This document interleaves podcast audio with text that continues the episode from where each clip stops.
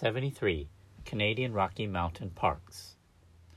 Renowned for their scenic splendor, the Canadian Rocky Mountain Parks are comprised of Banff, Jasper, Kootenay, and Yoho National Parks, and Mount Robson, Mount Assiniboine, and Hamber Provincial Parks. Together, they exemplify the outstanding physical features of the Rocky Mountain biogeographical province. Mount Robson is the highest peak in the Canadian Rockies at nearly 4,000 meters. Classic illustrations of glacial geological processes, including ice fields, remnant valley glaciers, canyons, and exceptional examples of erosion and deposition, are found throughout the area. The Burgess Shale Cambrian fossil sites and nearby Precambrian sites contain important information about the Earth's evolution.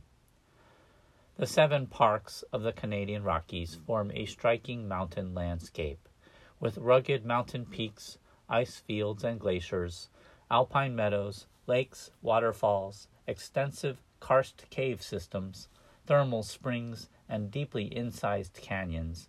The Canadian Rocky Mountain Parks possess exceptional natural beauty, attracting millions of visitors annually.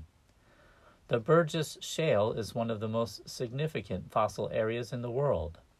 Exquisitely preserved fossils record a diverse, abundant marine community dominated by soft bodied organisms.